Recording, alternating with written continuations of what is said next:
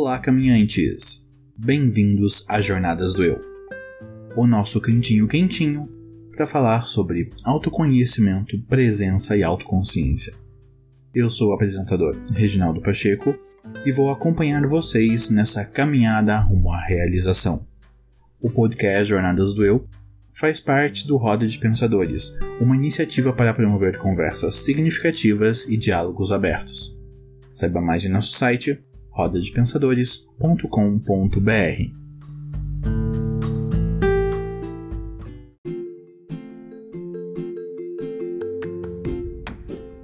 Caminhantes, eu quero fazer um convite a vocês, o de me ajudar a impactar mais pessoas e alcançar um público maior.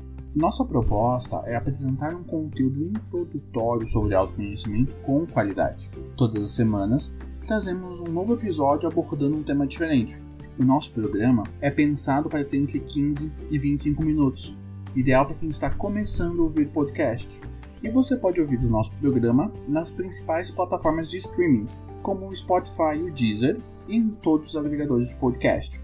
E se você nos ouve no Spotify, clique em seguir se você nos ouve no Deezer, clique no coraçãozinho para favoritar. E se você nos ouve em qualquer outro agregador de podcast, se inscreva. Dessa forma, você ajuda o podcast a se destacar nas plataformas e sempre que lançamos um novo episódio, você fica sabendo. Envie o seu episódio favorito até agora para dois amigos, para que eles possam conhecer o nosso programa e aprender mais sobre autoconhecimento. Conto com vocês para que o Jornadas do Eu possa se tornar um ponto de partida de muitas pessoas.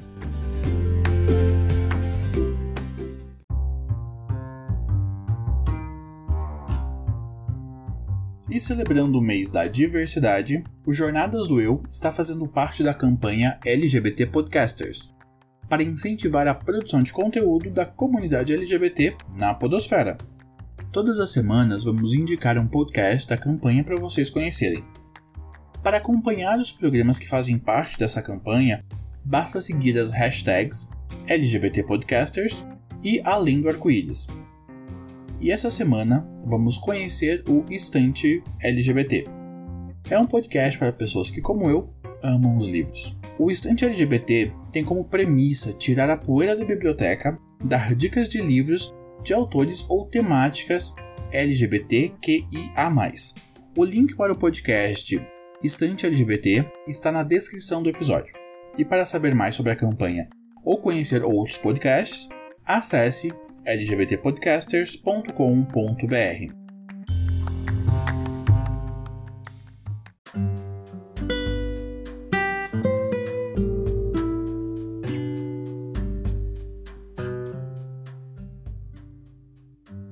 Caminhantes. Na pauta de hoje nós vamos falar sobre como a sexualidade influencia o autoconhecimento. E para nos ajudar a aprofundar nossa conversa sobre isso, eu trouxe o psicólogo Luiz Aragão. Luiz, bem-vindo ao Jornadas do Eu. Obrigado, Reginaldo, pelo convite. Obrigado a todos que estão tá nos ouvindo. Então, meu nome é Luiz Aragão, é, eu sou psicólogo, formação acadêmica, psicanalista de especialização, também acumulo uma especialização em psicologia organizacional do trabalho e sou mestre em psicologia social. Agradeço o convite novamente aqui para discutir sobre esse assunto, que é um assunto atual, pertinente, acredito que nunca deixará de ser conversado, dialogado, discutido, não só no meio acadêmico, como em qualquer outra é, roda de conversa. É, eu percebo que nos dias de hoje a gente tem uma, um aflorescimento da sexualidade, é, principalmente da galera mais jovem, é, encarando a sexualidade por uma outra pegada, encarando a sexualidade de uma forma mais desconstruída, mais fluida, até do que foi para nós que nascemos ali na década de 90. É, então conta pra gente, faz uma introdução sobre como é que você começou a se aproximar da ideia do, do estudo da sexualidade dentro do, da sua área. Então, é, na graduação, né, nós temos bastante disciplina sobre sexualidade, sobre minorias, sobre algumas temáticas que vai abordar de maneira muito pontual ou algumas vão passar por trabalhar esse conteúdo meio vão passando. Na especialização, eu estava na dúvida, na, especialização em Psicologia Organizacional do Trabalho, eu estava na dúvida o que trabalhar. Eu já trabalhava há 11 anos com organização, cursos humanos, entre outras, e daí eu queria escrever alguma coisa que tivesse relacionada organizacional, mas que ainda não tinha sido discutida. Então, começou, na mídia, começou a trazer algumas informações relacionadas especificamente à população trans. E daí isso me pegou. Assim, eu falei, opa, eu vou começar a me dedicar sobre isso. E me deparei com uma ausência de artigos acadêmicos, livros sobre essas temáticas no Brasil. E daí fui para um recorte mais internacional, trazendo algumas informações que estavam acontecendo lá. E me debrucei sobre esse estudo. Tem um artigo publicado que é sobre a inclusão de pessoas trans no mercado de trabalho. E daí comecei a, já formado, especialista, comecei a discutir mais sobre sexualidade, a buscar mais conhecimentos, me aprofundar sobre essa temática, não só sobre sexualidade no sentido, no sentido de orientação ou de orientação sexual ou de identidade de gênero, mas a sexualidade como um todo, né? Como uma energia que nos motiva para o amor, como contato, ternura, intimidade, né? Porque a sexualidade ela integra-se o modo como nós sentimos, nos movemos, tocamos, somos tocados, pegando um pouco da, da abordagem psicanalítica, né? Como eu sou psicanalista, o próprio Freud diz né, que a sexualidade é toda atividade pulsional que tende a obter uma satisfação, como comer, beber, dormir, é, admirar algo, gostar de alguém, enfim. E daí eu trouxe toda essa bagagem, que a gente não passa ileso esse conhecimento, para, a, a, para me impulsionar a buscar a sexualidade, a, a lidar com isso. E no mestrado também eu trabalhei essa mesma nuance, eu trabalhei sobre o processo transexualizador, sobre toda essa questão relacionada à sexualidade específica de pessoas trans. Que legal! E só para te avisar, tá? Aqui no Jornadas nós adoramos artigos científicos. Então eu vou criar os links dos seus artigos para a gente poder deixar na descrição do episódio, porque o pessoal sempre acaba fazendo uma leitura complementar, que a ideia do podcast é ser o começo de uma conversa sobre o tema, né? Então a gente sempre deixa linkado ali é, links de, de estudos. Então a gente vai querer os links aí dos seus estudos também para a gente disponibilizar para o pessoal se for possível. Perfeito. Pode contar comigo. Tá, então vamos fazer uma intro. É, o que é exatamente sexualidade? Como eu falei, né? Falar sobre sexualidade, né? Primeiro está necessário entender o que ela significa, né? Sexualidade é uma questão central né, na vida de todos os seres humanos.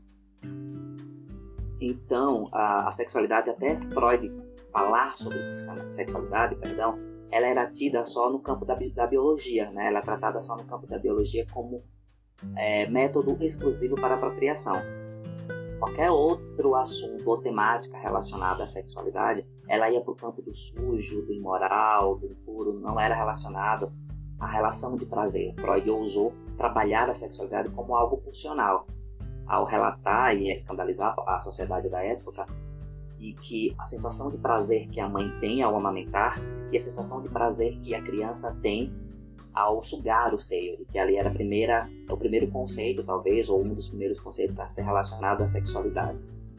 E daí começou a se discutir sobre sexualidade em nenhum outro campo, desde então não não conversado, né? não, não tão dialogado, porque sai do campo da biologia e vai para o campo psicológico, formando essa tríade que na psicologia nós discutimos, que é o biopsicossocial.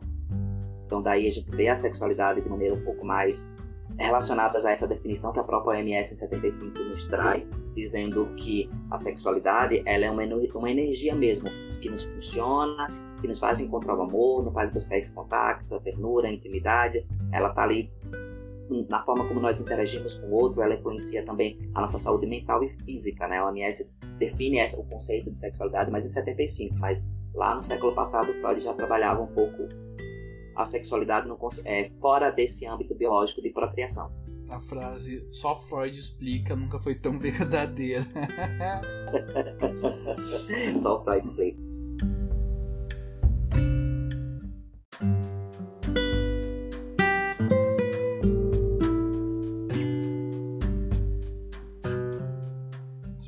Eu acredito muito que todos os espaços são permitidos nós construímos as limitações, então nós podemos desconstruí-las também para que a gente possa ir se aperfeiçoando e se melhorando enquanto pessoas.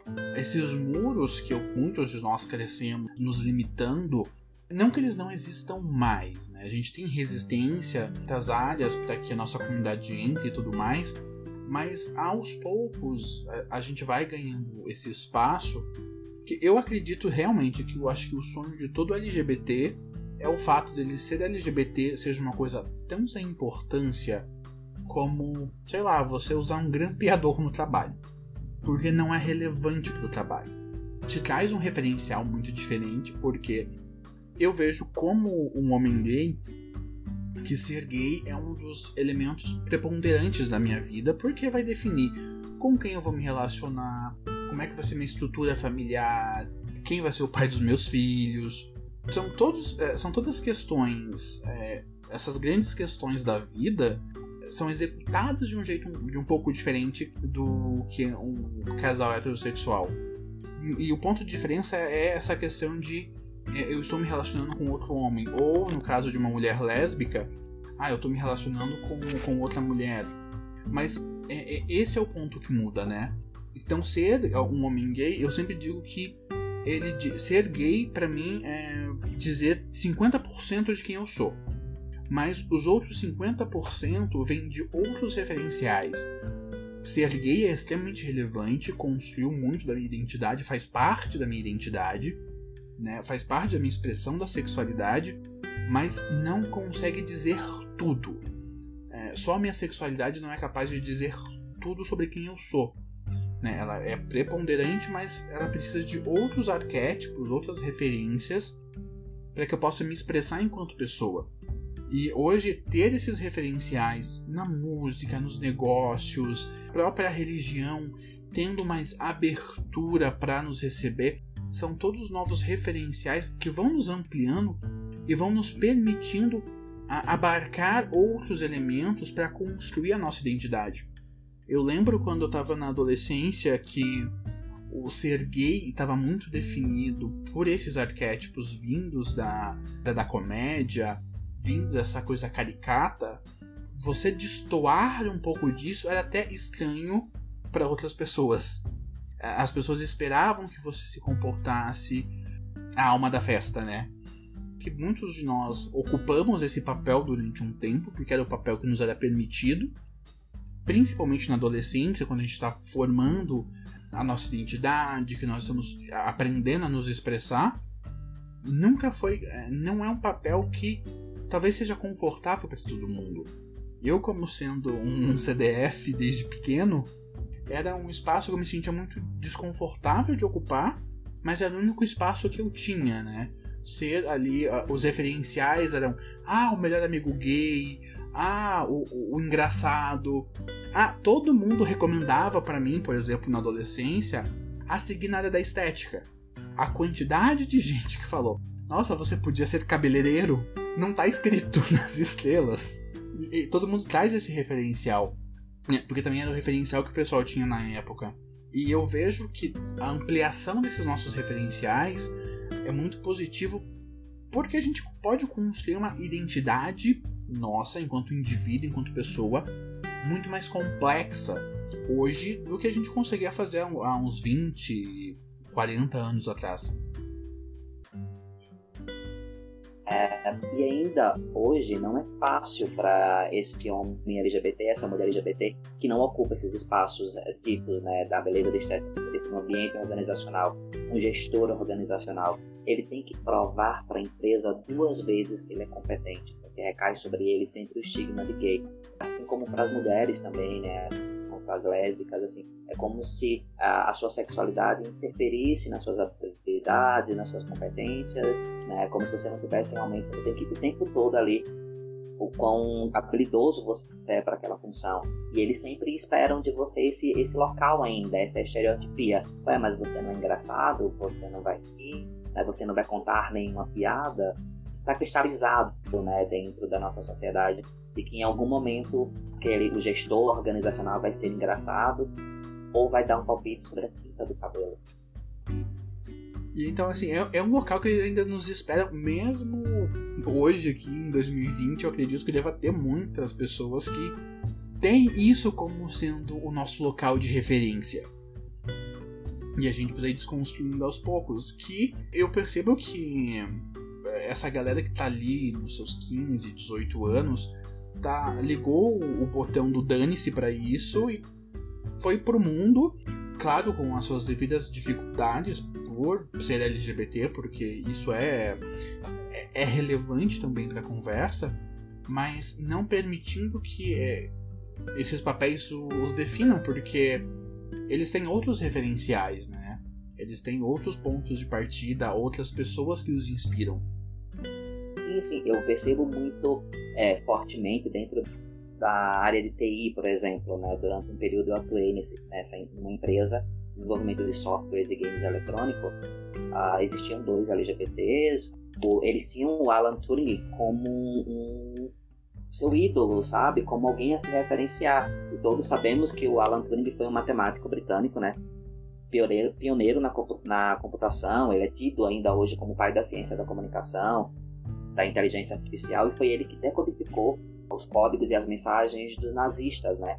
Então, assim, o cara foi não só importante para o fim da Segunda Guerra Mundial, na criação de códigos matemáticos, e era gay. E ele sofreu por ser gay, né? Ele foi penalizado por ser gay. Então, invalidaram todo o trabalho dele e ficaram presos a todo o conceito sexual, que volta ao nosso tema inicial, que é sexualidade. Então, assim, o, o fato dele ser homossexual descreditou to, todo o trabalho do cara. E realmente tem na guerra um papel específico de decodificar e de entender o, o que os alemães estavam tratando, trabalhando, é, tendo como, como planejamento estratégico de guerra.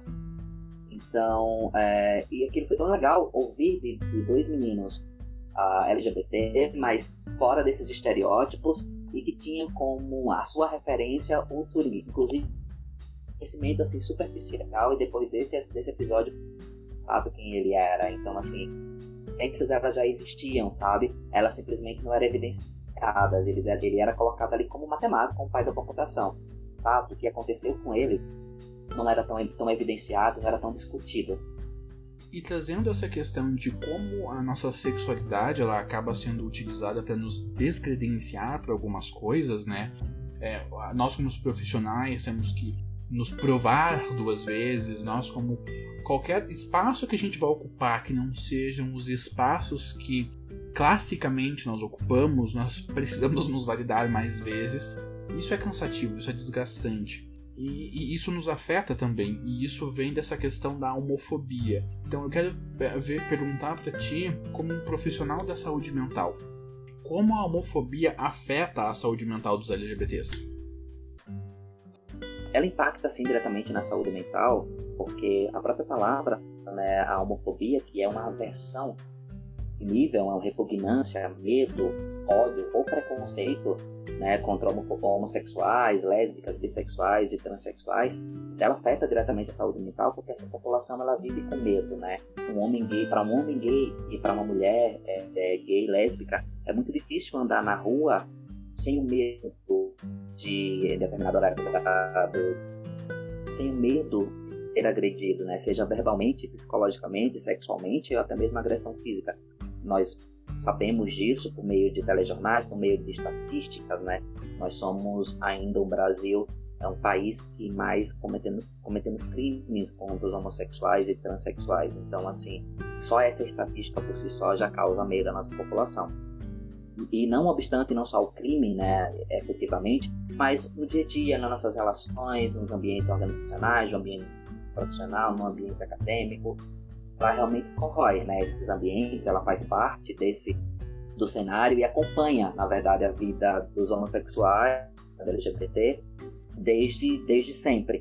Então, a, a discriminação, violência física, violência psicológica, violência sexual é algo que os homossexuais, ou a comunidade LGBT, vivencia isso desde então, desde sempre. E isso impacta diretamente na, no, no, como essa pessoa vai vivenciar os seus sentimentos, as suas emoções, as suas relações, Luiz, uma das coisas que eu enxergo também dentro da nossa comunidade é que nós temos muita homofobia dentro da nossa própria comunidade.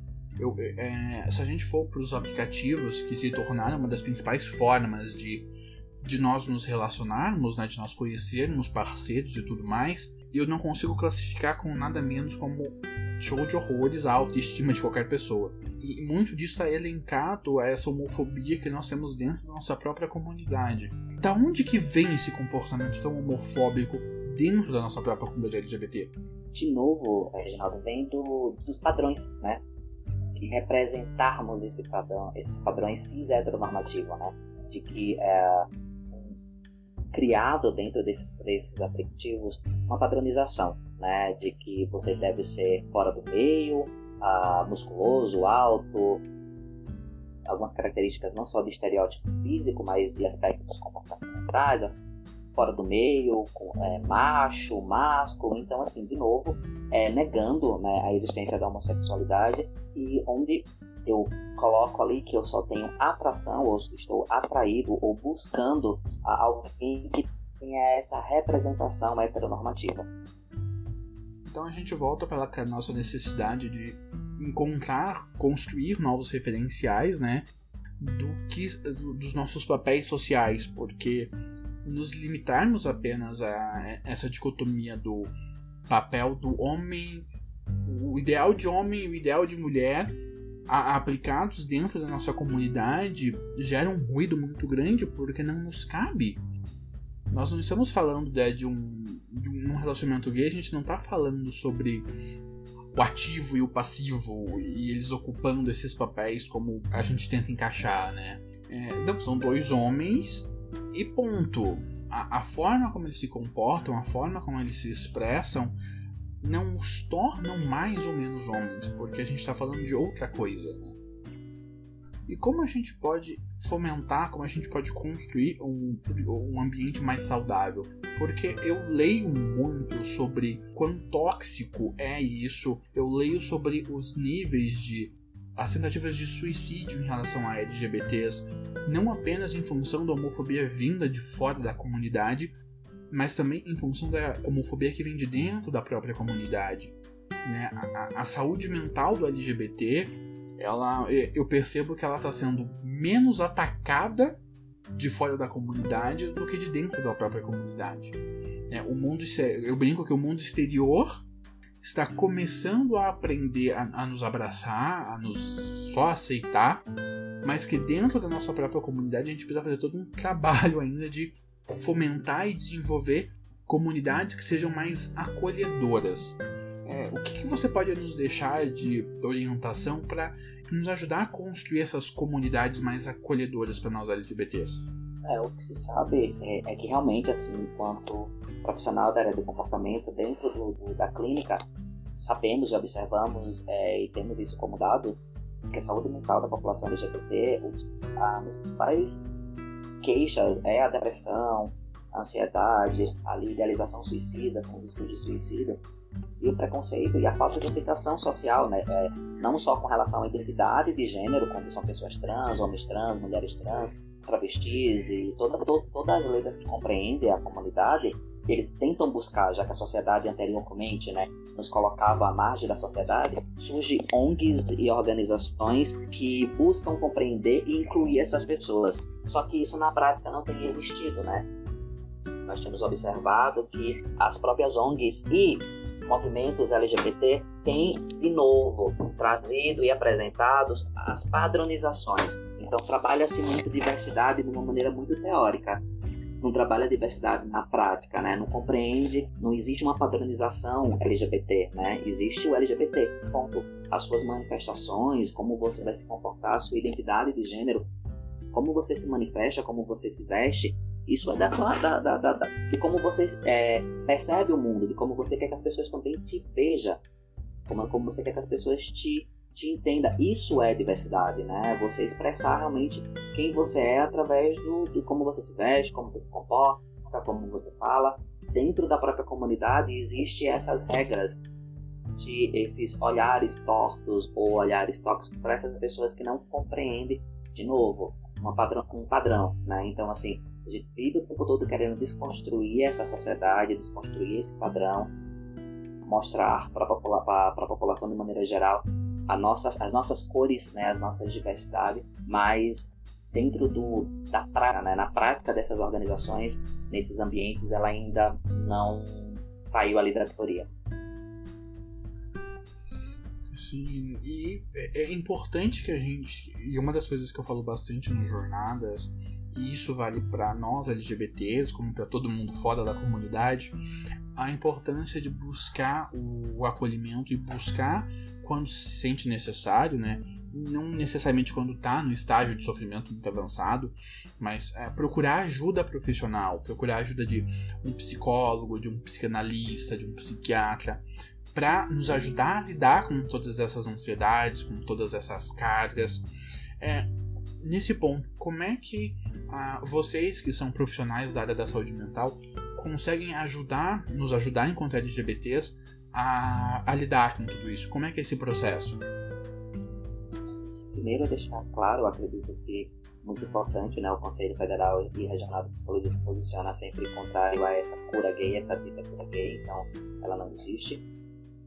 Partindo dessa premissa, o profissional de psicologia, né, o psicanalista, o psiquiatra, ele vai sempre ouvir o seu paciente, cliente, como ele lida com essa sexualidade, né? Se para ele é tranquilo e é só uma característica, nós só trabalhamos essa potencialização, tipo, é ali você enquanto como você se define, se você entende que essa sexualidade não atrapalha, não é um problema para você, tá tudo certo, a gente só vai trabalhar um pouco essa esse empoderamento. Né? A gente vai trabalhar esse empoderamento uh, de que você se entende enquanto LGBT, uh, uh, militante ou não, mas que entenda que isso é que é isso faz parte de quem você é, como você mesmo exemplificou, é 50% de quem você é na sua totalidade, então é potencializar isso, é trabalhar isso de maneira positiva e otimista. Aqueles que também nos buscam com esse incômodo, talvez, sobre o que é, sobre esse incômodo sexual, do tipo, sinto atração sexual por alguém do mesmo sexo, mas eu não quero viver isso,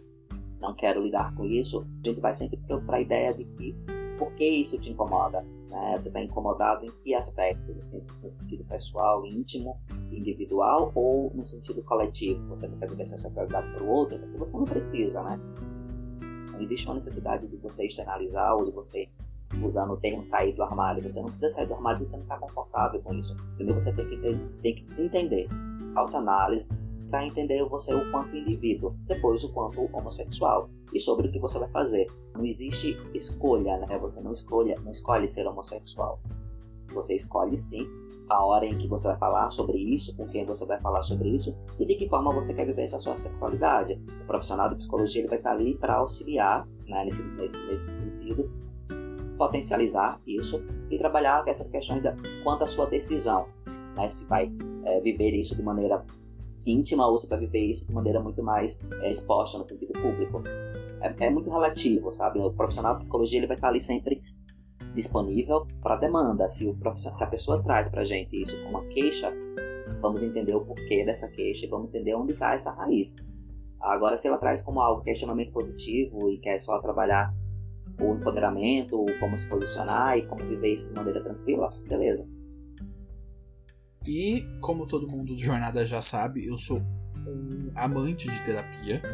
É, uma das grandes propostas dos Jornadas do Eu é desmistificar esse processo terapêutico, é desmistificar o trabalho que os profissionais da saúde mental fazem para que mais pessoas se sintam confortáveis para buscar essa ajuda. É importante que essa ajuda seja realmente buscada por profissionais que são formados em psicologia, são formados em psiquiatria, porque nós estamos falando da nossa saúde. Não é diferente da gente procurar um cardiologista para tratar o nosso coração.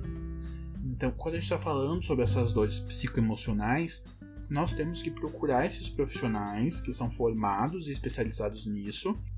No, no programa sobre psicoterapia, eu deixei o link dos conselhos de psicologia do estado do Paraná e do federal. Nesse episódio eu vou deixar novamente para que vocês possam procurar profissionais certificados para que vocês tenham esses atendimentos.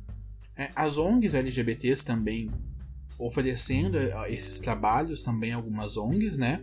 Então, na sua cidade você pode procurar, caso você more numa cidade que tenha alguma ONG LGBT, se tem esse serviço. E caso você não encontre, é, hoje também a gente tem essa questão da, do atendimento via Skype, via internet, né, Luiz? Isso.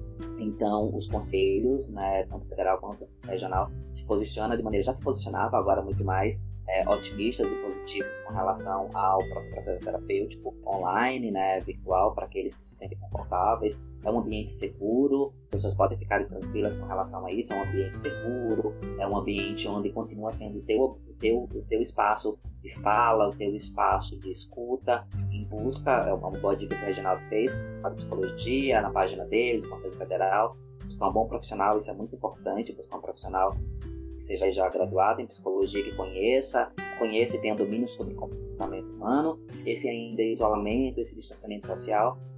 Ah, os, os atendimentos estão acontecendo dessa forma, virtuais, tão eficaz quanto presencial, e daí respeitando sempre a pessoa se sente confortável para poder lidar e dar continuidade ao tratamento ou iniciar um bom tratamento.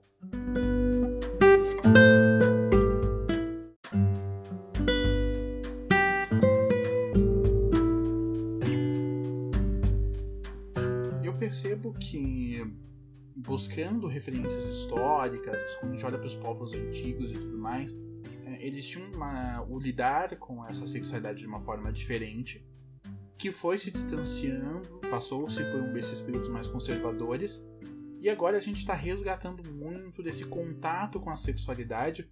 Então nós devemos agradecer muito a Freud por isso, por reinaugurar essa percepção, por trazer essa percepção para nós, né? E essa sexualidade ela influencia a nossa saúde, a nossa tanto física como mental. Você pode nos explicar um pouquinho mais sobre como a sexualidade afeta né, esses aspectos da nossa saúde? No campo social, no campo psicológico, na verdade, quando volto de novo para psicanálise, né? Vou ter, que, vou ter que me alimentar dela e vou ter que usá-la várias vezes aqui na nossa conversa. No, livro Marcha da Civilização, do Freud, é um dos livros mais lidos dentro da psicologia e também sugiro a leitura.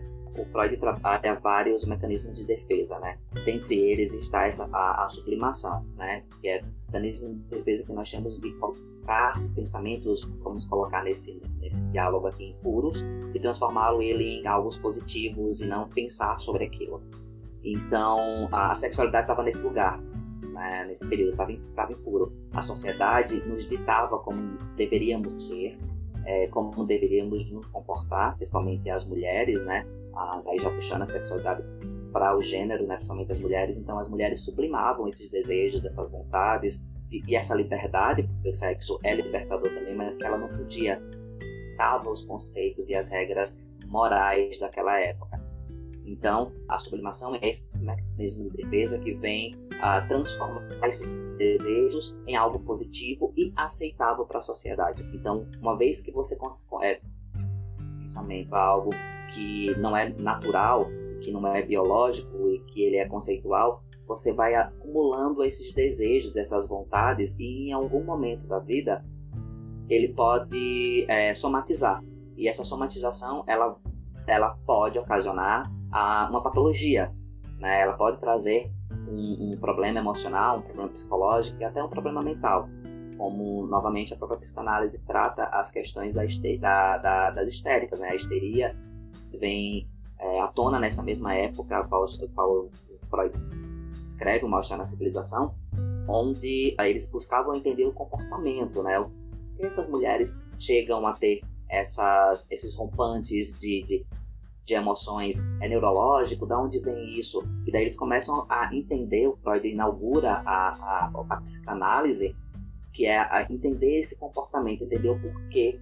E daí descobre-se essa somatização né, de, de sentimentos, essa sublimação de desejos, e ela, o corpo começa a externalizar, e você perde um pouco aquele, o, o a linha racional entre o que é real e o que não é, e acaba vindo para a saúde, é o que nós chamamos como saúde mental, vida como saúde mental da época.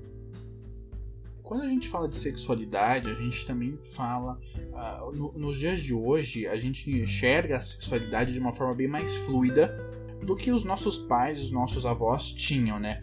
Tem alguma coisa a ver também com essa pegada da liberdade sexual e tudo mais, que trouxe para o nosso século, para as nossas gerações, uma liberdade que os nossos antepassados não tinham muito.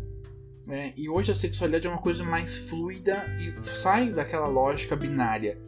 Como você enxerga a, essa fluidez da sexualidade hoje? Eu enxergo de maneira positiva, né? Sair dessa, dessa, desse conceito. Nós vivemos ainda numa sociedade cis heteronormativa, né?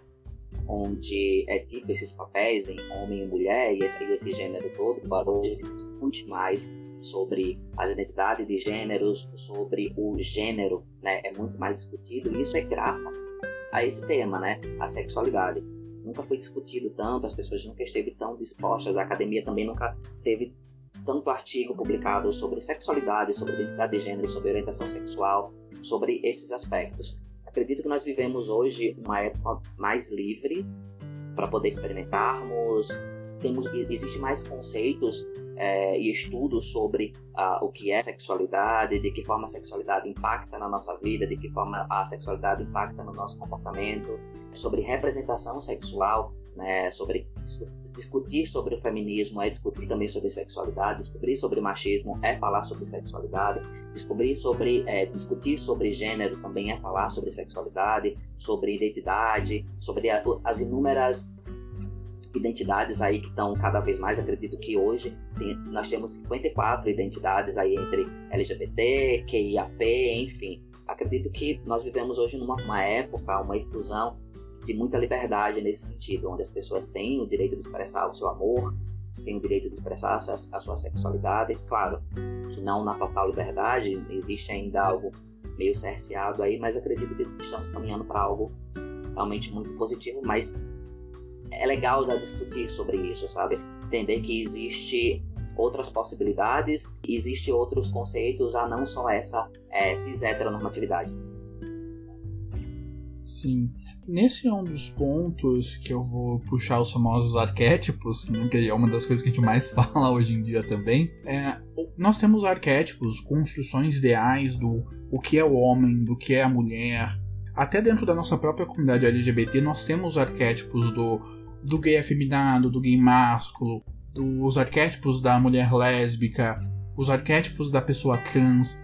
Todos esses arquétipos, eles são construídos por muitos fatores, eles também influenciam na nossa expressão da nossa sexualidade e também na construção da nossa autoimagem. Como você percebe que esses diferentes arquétipos com quais nós temos contato acabam influenciando a nossa expressão da sexualidade?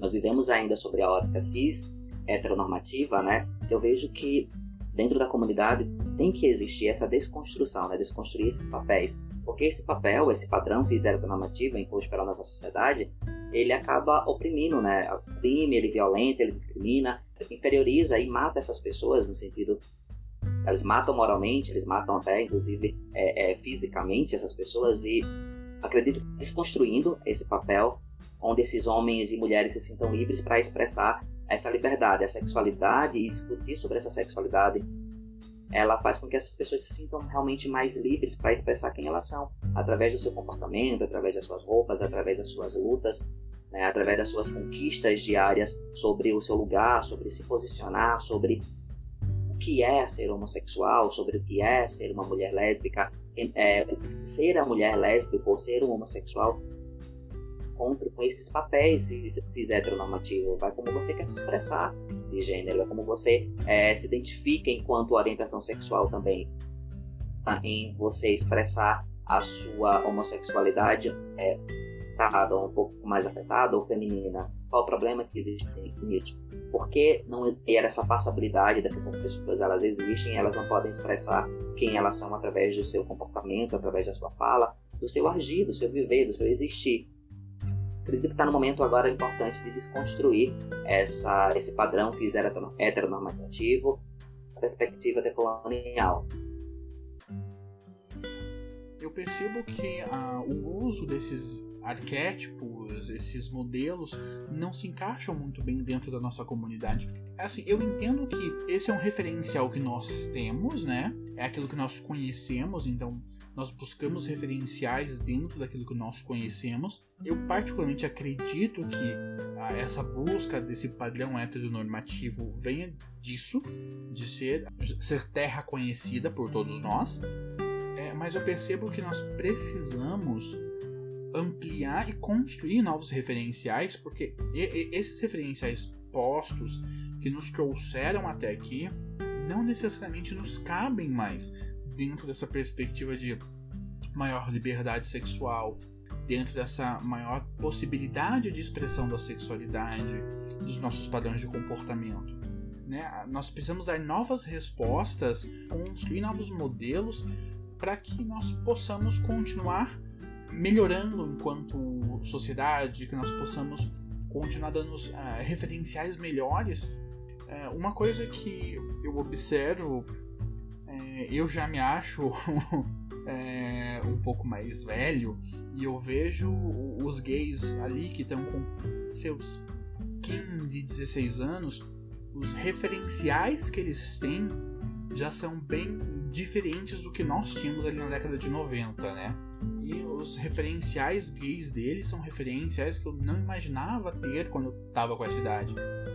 O Tim Cook, por exemplo, que é o tiozinho lá da Apple, tá lá entre os heróis dele por ser um grande CEO e ser gay.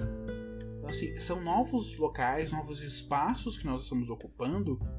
Então, eu acho que a gente precisa pensar em como construir novas respostas para novos modelos, né?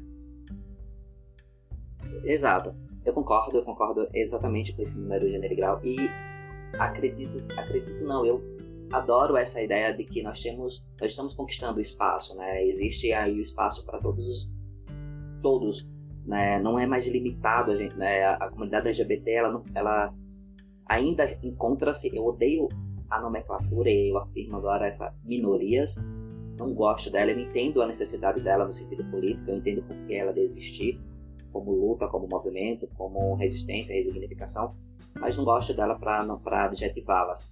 O homem gay e a mulher gay eles estão, eles estão conquistando esses espaços. Ah, as referências hoje não é, são só no, no, nas artes, né? Como referência aos cantores e performance drag que tem acontecido, a esse boom de Pablo Vittar, Glória Groove, entre outros que apareceram aí, mas assim, mulheres trans ocupando espaços, sendo presidentes de grandes empresas, de multinacionais, de empresas internacionais. A presidente da PIG hoje é uma mulher negra e trans. Nós observamos dentro do, do ambiente organizacional, como você citou agora, homens dentro do, do ambiente de é, tecnologias, né? Um, um, homem cis gay dentro do ambiente de tecnologia, trazendo referência para essa população, para essa, essa, essa comunidade mais jovem de gays, dizendo sim que tipo nós temos espaços sim, uh, nós devemos ocupar esses espaços sim, não só como como um movimento de resistência, mas sim porque eles nos cabem também, porque eles é nosso também direito, sabe? Então eu vejo como super positivo essas referências, como eu falei, não só no campo da arte, não só no campo da ciência também que nós temos, mas não é tão divulgado, não é tão discutido, obviamente, porque as pessoas elas não buscam esse holofote, a característica, o ser gay não está à frente de quem você é. Ser gay é só uma característica a mais dentro da sua personalidade, tipo, você é médico, você é pai, você você trabalha, você dorme, acorda e você também é gay. Então, se você quiser, se você quiser colocar ele como algo realmente positivo e assim, eu sou gay e depois as outras informações, as, os adicionais, mas eu acredito que o espaço deve ser conquistado que têm competências, habilidades. E os espaços eles estão aí, né? Eles precisam ser ocupados. Advogados, médicos, profissionais da área de saúde, profissionais da área do comportamento, essas referências como você citou de setores de tecnologia, setores de comunicação, setores de ciência. Ah, hoje nós já temos essas referências e é muito bom olhar para elas e entender a mulher negra trans que é presidente da, da, da PIG, por exemplo, referência, uma puta referência para alguém que, que até então, no, ah, nos anos 90, 80, é, estava marginalizado aí para outros campos que até então é, a faculdade ou a graduação era, era inviável, era impossível, porque eles nem chegavam a, a, a graduação ou a, a, terminar o ensino médio devido ao bullying, né, devido ao sofrimento que a própria escola nesse, nesse ambiente escolar traz. Então, hoje, essas crianças, adolescentes, quando estão ali no processo de da sua sexualidade, eles já têm quem se espelhar, eles já têm referência e tem essa possibilidade. Ué, se eu quiser ser um artista, eu posso. Olha a Pablo que tá lá. Olha o, a, a Glória Groove. E se eu não quiser isso, é uma área de tecnologia. Olha os, as referências de CEOs dentro das empresas uh, de telecomunicações e de informáticas que eu quero ser um dia. Então, Sim, eu percebo que ter esses novos referenciais eles são extremamente benéficos para nossa autoestima. É, eu lembro quando eu estava crescendo, os meus referenciais de homem gay estavam todos ligados aos programas de comédia do SBT e da Globo. Né? A, a Vera Verão, o, aquele personagem do Olha Faca, é, ou aqueles personagens extremamente afeminados, ou aqueles é, personagens extremamente masculinizados de uma forma torta ali, para gerar humor, para ser puramente cômico. E eu percebo que muito, que todos nós que viemos ali das, das décadas passadas, é, nós crescemos sem ter é, bons referenciais é, em relação a, beleza, eu sou gay, mas isso não me, é, não me restringe a estar tá nesse espaço pequeno definido para mim da comédia ou do mundo artístico. E assim, não, não existe problema nenhum em seguir pelo caminho das artes. Eu tô acompanhando uma galerinha aí que eu não esperava que algum dia a comunidade chegasse lá, mas a galera tá encabeçando é, hip hop, rap, metal. Então assim, a comunidade LGBT ela tá indo pro mundo, tá indo, tá ocupando espaços e tá falando obrigado. E isso é muito importante porque com a construção desses referenciais, a gente também cresce as possibilidades para nós mesmos que já somos mais velhos, que já passamos por algumas coisas da vida, mas nós enxergamos também um potencial de crescimento e de novos espaços que nós podemos galgar, mas principalmente para essa galera da nova geração, essa galera da geração Z, é, já cresce com referenciais mais amplos e eu percebo como isso é muito bom para a construção da autoestima desse pessoal. Né? Ter referenciais de eu posso ser o que me der na telha é muito importante para fortalecer a autoestima dessa galera. Exato, exato. A diversidade, né? É, como você mesmo é, nos trouxe como referência. Nós tínhamos so, somente essa caricatura, um, um estereótipo de cômico, um gay afetado cômico. Também a área de estética, não que eu tenha algum posicionamento contra, muito pelo contrário, mas era como uma sociedade nos aceitava, né? É, tipo, vocês, vocês podem é, é, ser, vocês são bem-vindos desde que ocupe esses espaços, né? Então estava voltado às áreas sempre da arte, a arte liberta, literalmente. Então essas pessoas elas existiram, elas existiram, mas é exatamente isso. E quando você não se identifica com essa área da estética, a área da beleza, fica com a área das artes, no sentido de ator, atuar e ter esse papel ali estereotipado e e descrito que é daquela forma que tem, tem que ser. E quando você é um, uma pessoa que quer estudar e quer ir para a área das ciências, que você quer ir para a área da, da, de exatas, de humanas, enfim, e que você se entende ali como não pertencendo àquilo, realmente é, o seu lugar de referência, ou seja, pessoa, o que você tem de referência, são essas pessoas ou são esses estereótipos. Realmente trazer essa diversidade. O legal é de ver, como você nos trouxe novamente, é, os espaços que essa comunidade está ocupando. Rap, uh, música, inclusive até música gospel, né? A gente já tem unidades igreja, igrejas inclusivas e que também está se cantando música gospel, por que não?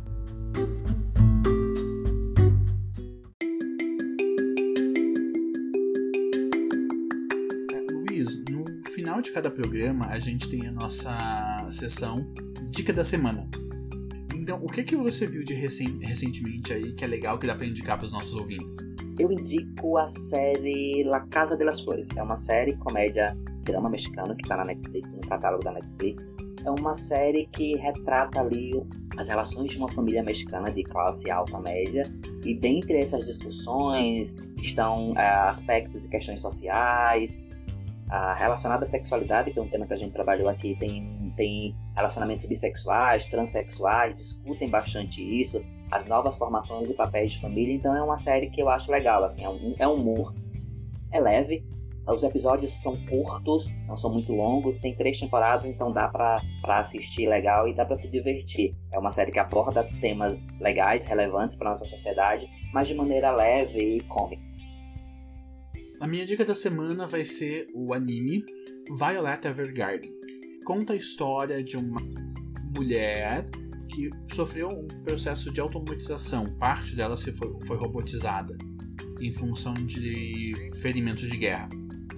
Ela serviu como arma durante um período de guerra, só que no final da guerra ela é liberada das suas funções e é recolocada na sociedade. E ela vai como, trabalhar como autômata, que são mulheres que escrevem cartas para outras pessoas que não sabem escrever, não sabem ler. E ela começa a descobrir as emoções humanas. Ela começa a aprender sobre como os seres humanos sentem e como os seres humanos expressam as emoções, expressam os sentimentos. É um anime que está puxado um pouco mais pro drama, mas é uma história muito sensível, construída de uma forma que emociona todo mundo. É um anime que eu recomendo que vocês assistam.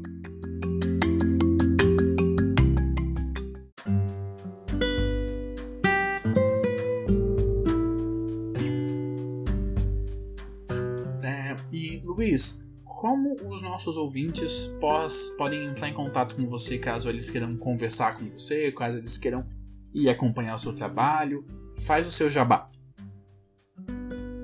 Tá, nesse momento né, de pandemia, os, os atendimentos presenciais eles ainda não estão acontecendo, então posso deixar meu telefone para contato, o meu e-mail também, dúvidas, agendamento para eu também fui professor durante o ano passado, então para palestras, conversas, o telefone é o DDD 41 99722 7232 e o meu e-mail é la.consultoriapsi.gmail.com Perfeito. Nós vamos deixar os contatos do Luiz também na descrição do episódio, tá?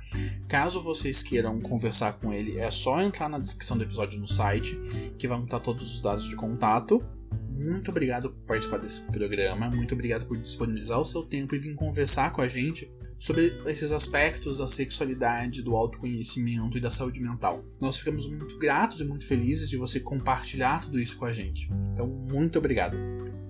Obrigado eu estou sempre à disposição.